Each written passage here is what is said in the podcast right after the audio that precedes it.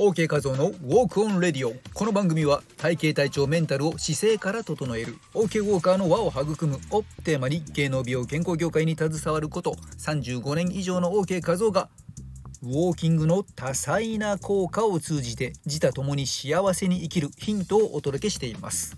今回のテーマは筋肉痛は好きですか？回復を促す OK ポイントについてお届けします。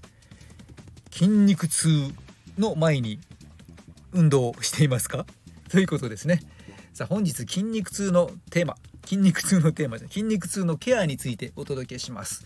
まあ、運動の指導とかダイエットの指導とかしているとね、こう生徒さんからクライアントさんから筋肉痛でというね、えー、どうしたらいいでしょうかといった質問を受ける機会も多いかと思います。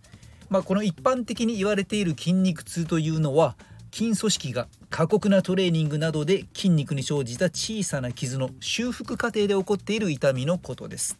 なのでここでの回復のポイント回復を促すポイントはまず強い痛みや熱腫れこういったものがある場合は冷やして安静にして炎症を鎮めてあげましょう。まあそれほどでもないと。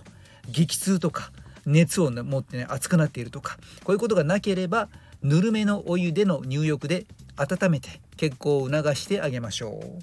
また軽いストレッチとか軽いマッサージとか軽い運動なんかも有効です。ポイントは全て軽いですよ、ね、この筋肉痛の痛みがある。まあ、筋肉の断裂とか損傷を起こしているところでまたねそこをグニグニ揉みほぐしたりぐっと引き伸ばしたりねしていくと悪化させますのでえくれぐれも軽い軽い軽いがポイントです。そしてバランスの良い食事。栄養補給と十分な休養で自らの回復力をサポートしてあげましょう。そして予防という意味では運動の前後のウォーミングアップとクールダウン。これは筋肉痛の予防に有効です。ちなみに筋肉痛が生じやすいのは伸長性の収縮といって筋肉が引き伸ばされながら大きな力を出す動きを繰り返した時です。まあ、具体的にどんな動きが代表的なトレーニングかとねトレーニングを2つ日常生活の中の動きから事例をちょっと挙げてみます。まずはダンベルカール、ま、アームカールなんて言ったりしますけどダンベルを持って肘の曲げ伸ばし運動をする動きですね。この時肘をゆっくりと伸ばす際の上腕二頭筋いわゆる上腕の力こぶの部分の筋肉。この筋肉が引き伸ばされながら大きな力を出しているということになります。